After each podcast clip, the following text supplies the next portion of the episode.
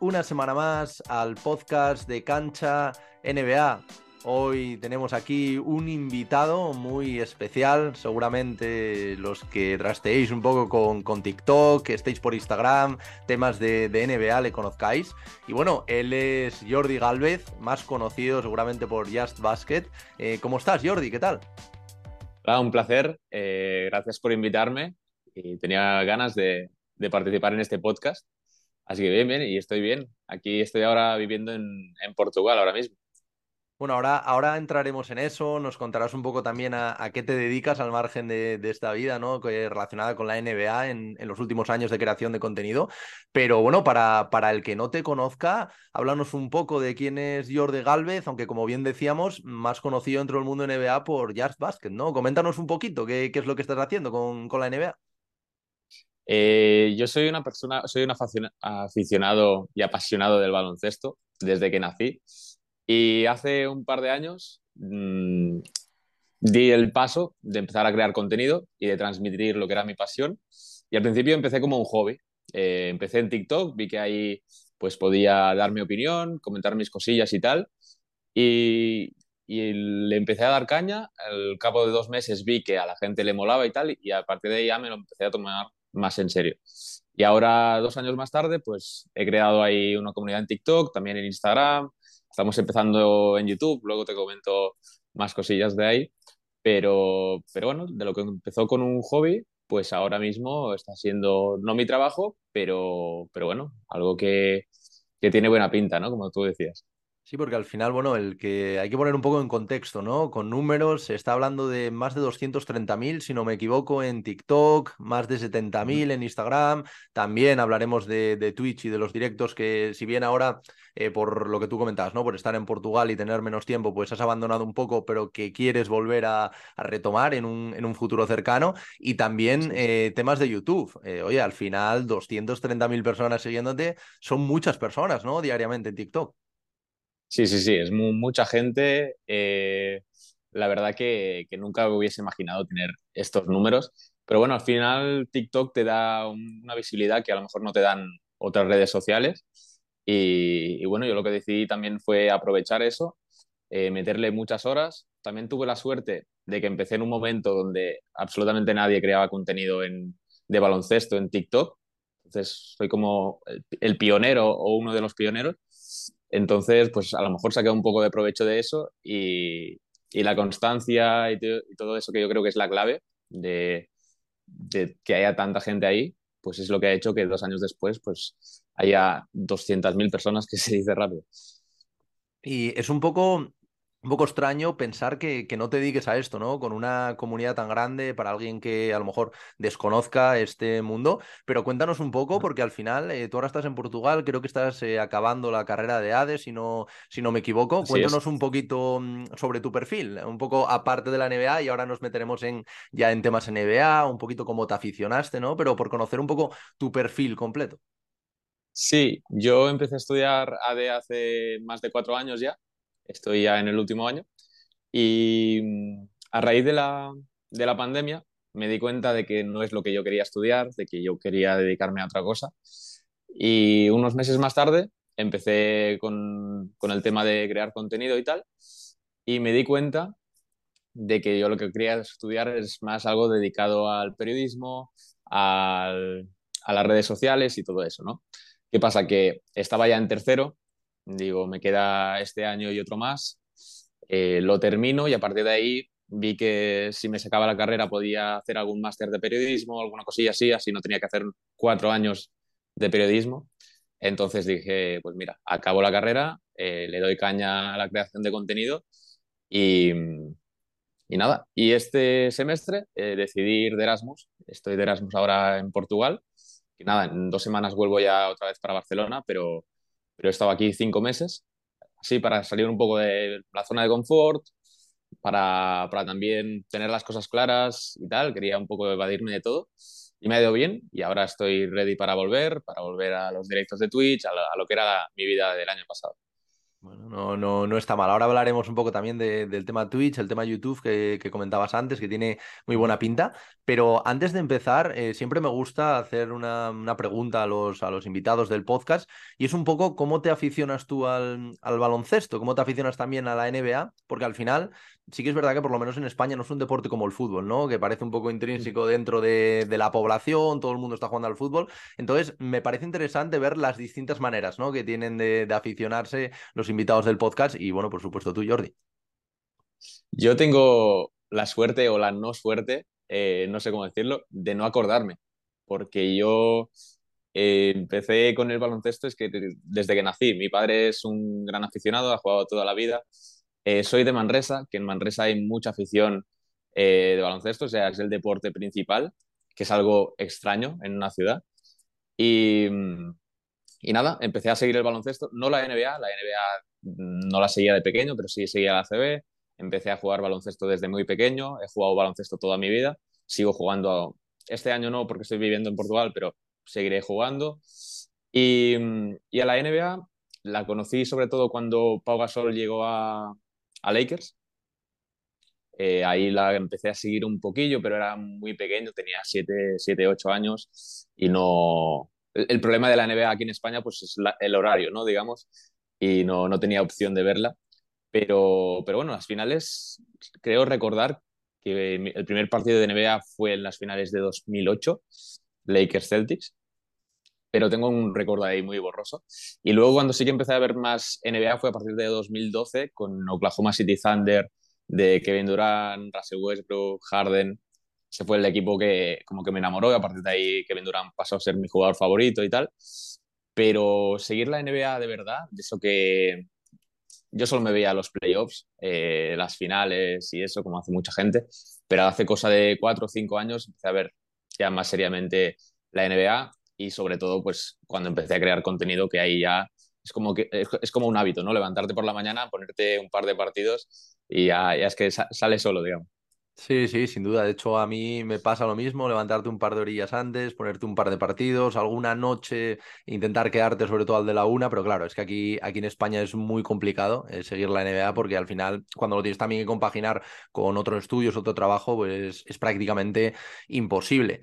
Y, bueno, Jordi, ahora, como decíamos antes, ya tienes una comunidad muy grande detrás, pero me gustaría saber también cómo fueron estos inicios, ¿no? ¿Cómo fue este primer vídeo que subes? No sé si lo recuerdas. ¿Cómo fue también? Empiezas en TikTok, pero cómo pasas a Instagram, cómo vas añadiendo las redes. Cuéntame un poco cómo, cómo es esta historia que, como decíamos al principio de, de esta charla, es corta, pero bueno, ha sido muy intensa, ¿no? En estos últimos dos años. Sí, sí, sí, sí, la verdad es que sí. Eh, han pasado muchas cosas en dos años, pero como te decía antes, yo empecé como un hobby. Eh, recuerdo el primer vídeo que era, creo que hacía como un top 20 de jugadores. Es lo que yo quería, ¿no? Transmitir ahí mi pasión y comentar mis cosillas. Y comentaba los 20 jugadores, que ese vídeo no, no, sé si lo vieron 100 personas, pero, pero ahí empecé, ¿no? Y los primeros meses fue eso, no tenía mucha gente, a lo mejor éramos 500, 700, no, no recuerdo exactamente. Y tuve un boom Hubo un par de vídeos que se viralizaron, cientos de miles de visitas y tal. Ahí vi que la, que la gente le molaba y empecé a tomármelo más en serio, ¿no? Y ahí, pues, de repente pasé como de 5.000 seguidores a 40.000 en cosa de una o dos semanas. Y ahí ya dije, ver, vamos a tomarnos esto en serio. Eh, y desde entonces mmm, llevo como cada día subo dos, tres vídeos eh, de NBA, la mayoría. Sí que es verdad que en esa época eh, subía más también contenido de baloncesto. Ahora sí que es, no voy a decir 100%, pero el 95% es contenido de NBA. Pero en esa época era como un 50-50, me iba a la cancha, hacía algunos retos y tal. Pero ha sido como un poco la evolución, ¿no? De ver hasta qué punto yo, yo vi que, que tema de crear contenido de baloncesto, pues mi nivel no era lo suficiente bueno y, y vi que se me daba bien comentar y transmitir eh, pues todo lo que sé de NBA, todo lo que veo, y tiré un poco más para ahí.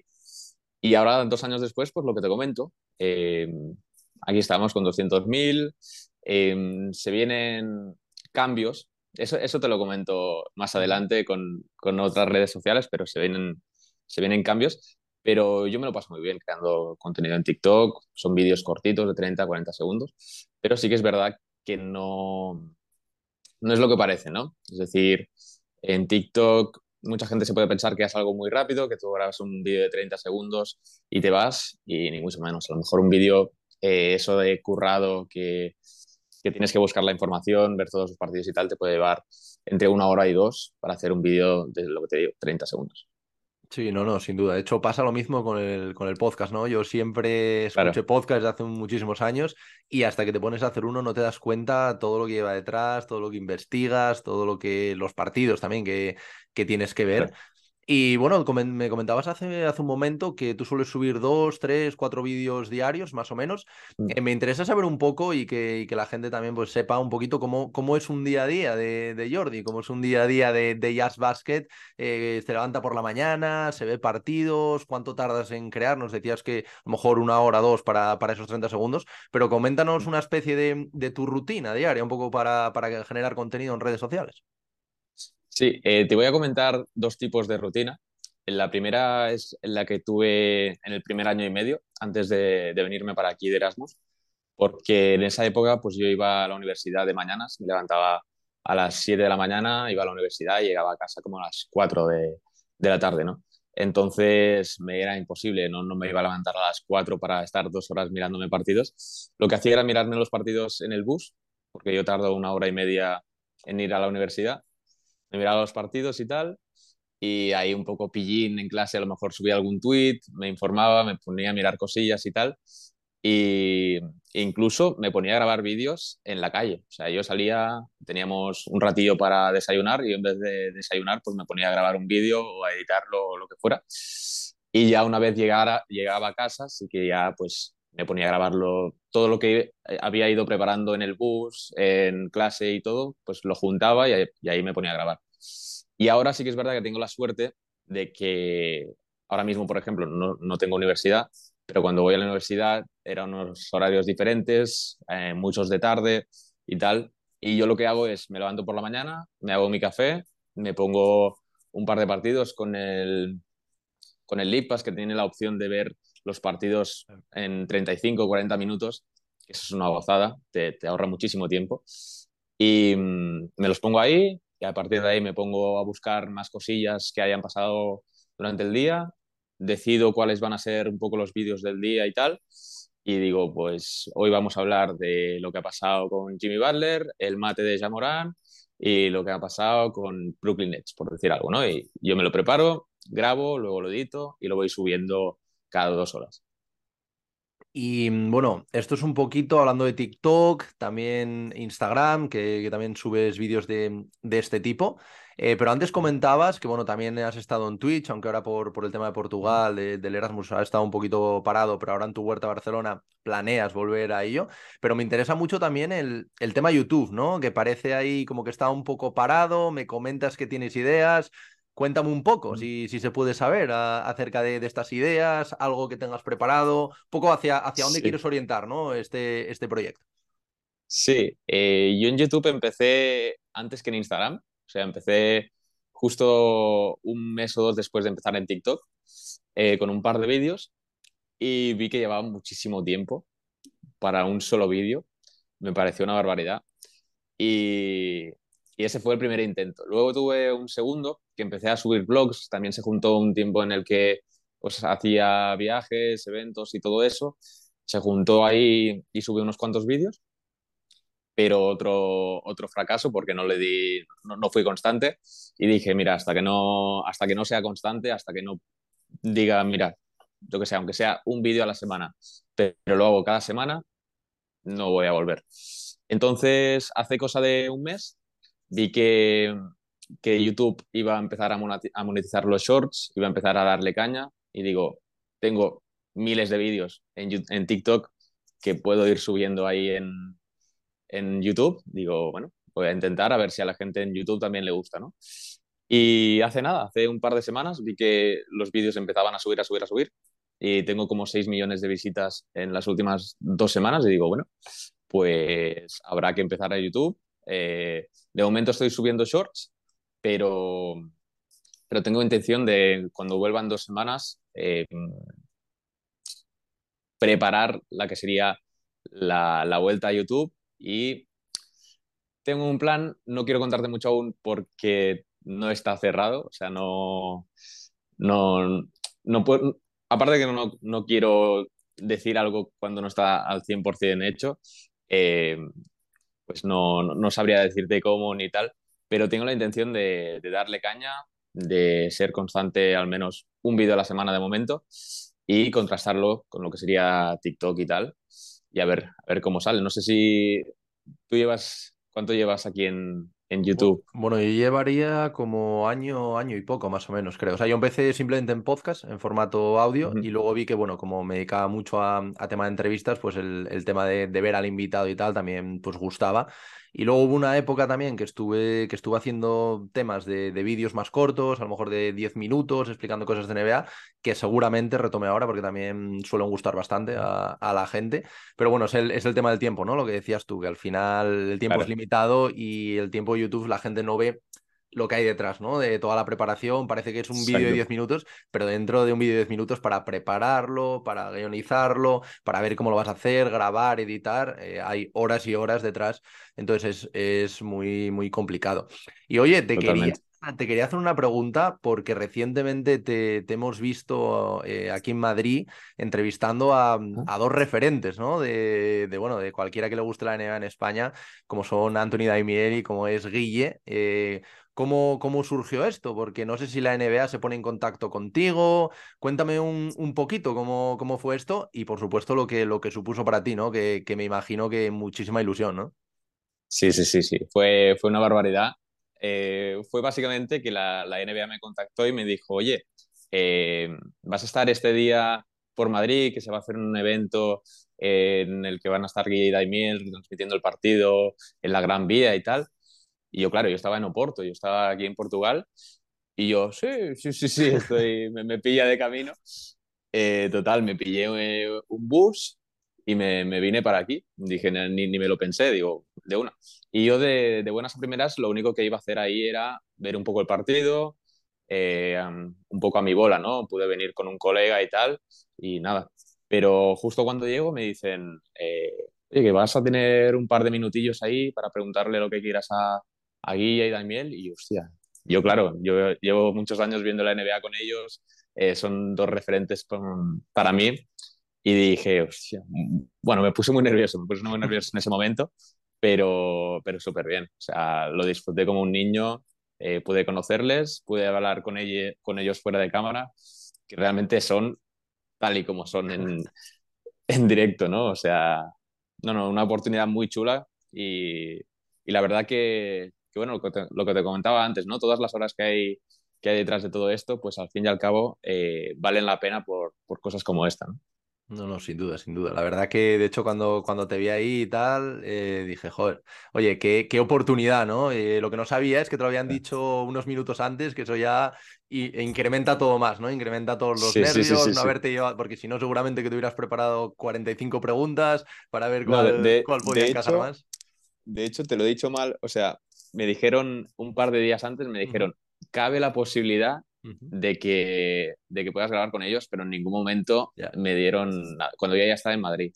Uh -huh. y, y, claro, yo me, pregunté, me preparé todas las preguntas, pero el problema fue que, claro, me dicen, eh, venga, eh, grabamos tal, y tuve que grabarlo con mi móvil, y claro, yo tenía la chuleta en el móvil.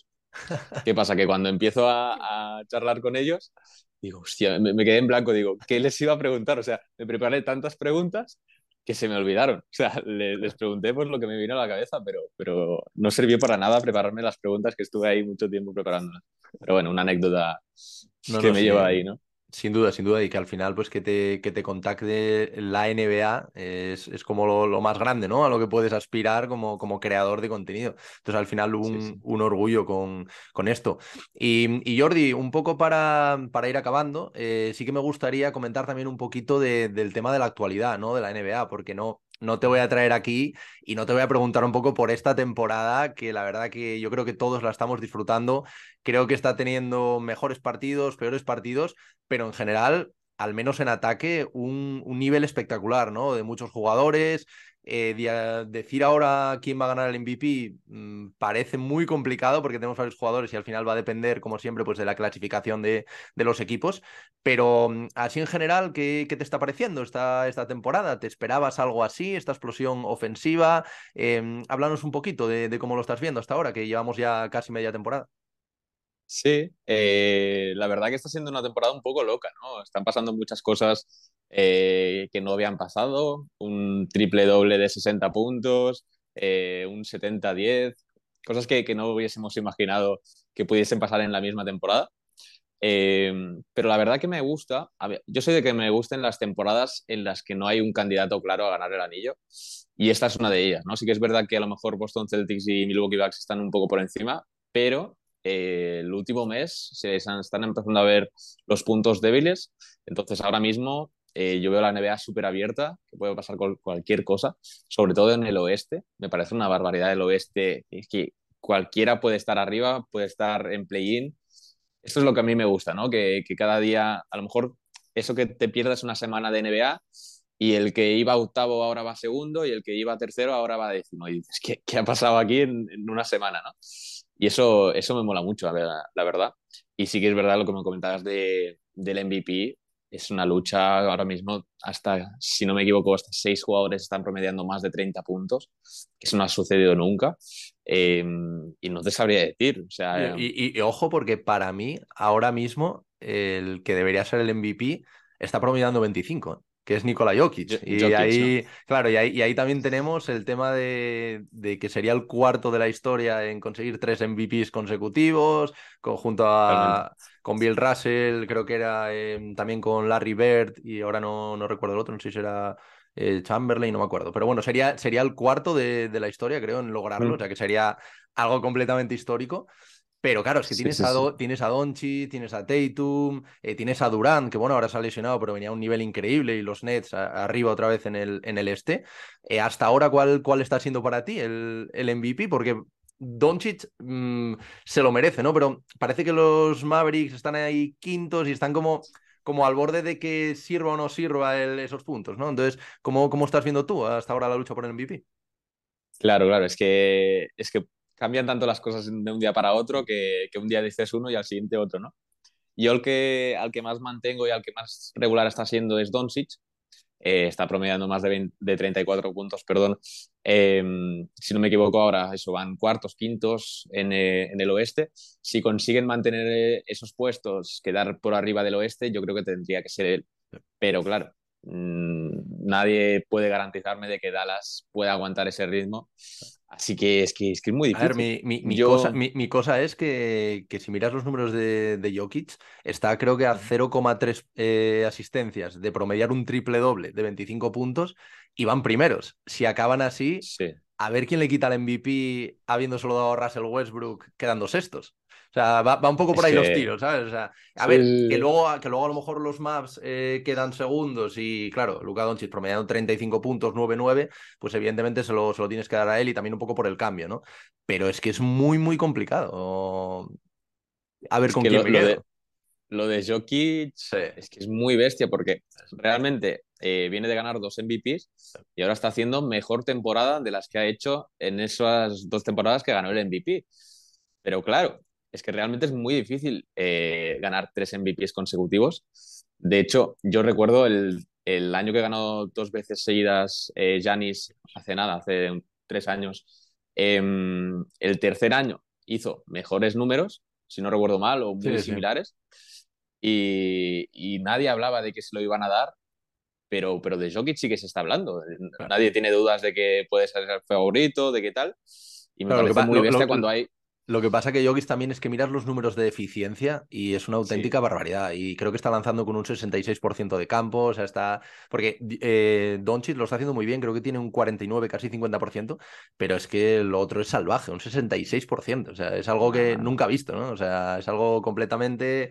Yo creo que deberían hacer un MVP compartido, ¿no? Porque yo creo que ambos se lo merecen. pero es que luego miras a Tatum y, y quizás a lo mejor es un poco más irregular en algún partido, pero da igual, está haciendo una temporada también tremenda y Durán sin las lesiones. es algo muy, muy, muy complicado. Sí, no, ahora, ahora mismo, eh, si te paras a pensar, se le pueden dar hasta seis o siete jugadores. A la mínima que, que uno baje un poco y varios suban, eh, es que puede pasar cualquier cosa. y, eso es bonito, es bonito también. La, lucha por el MVP, normalmente no hay tantos jugadores y que haya ahí seis o siete, si no hay lesiones y tal, sea, mola, mola. Para los fans de la NBA y sobre todo creadores de contenido, mola. Sin duda, sin duda. Y bueno, ya Jordi, la última, ya para, para dejar que, que, te vayas ya, que no quiero retenerte más por, por aquí, aunque me lo estoy pasando muy bien y creo que, que está haciendo una charla eh, muy buena sobre, sobre NBA. Eh, sí que me gustaría saber un poco em, qué le pides tú a este 2023 como, como creador de contenido, porque ya vienes de un 2022 muy bueno, eh, creciendo a, a, grande, a gran ritmo, vienes de que te contacte la NBA, de entrevistar a dos de tus ídolos. ¿Cómo ves este, este 2023 eh, de cara a proyectos? Me decías el tema de YouTube, volver a Twitch. Cuéntame un poco cuáles, cuáles son tus expectativas de cara, de cara a este año. Pues yo espero un año eh, con muchas cosas. Con, lo veo con mucha ambición desde el principio porque sí que es verdad que los dos primeros años pues, han sido mucho de, trabajar, de, mucho esfuerzo, de dedicarle muchas horas y yo veo 2023 como un momento de eh, recoger esos frutos, aparte de, obviamente, seguir currando como un cabrón, perdón. Em, sí, aparte de seguir currando, recoger los frutos, yo siempre he dicho que, que para mí lo mejor de, de, crear contenido es poder vivir experiencias que no podría vivir eh, si no lo crease. Em, uno de mis sueños es ver un partido de la NBA, ir a un All-Star, algo así. Lo veo lejos aún, pero, pero bueno, quién sabe, ¿no?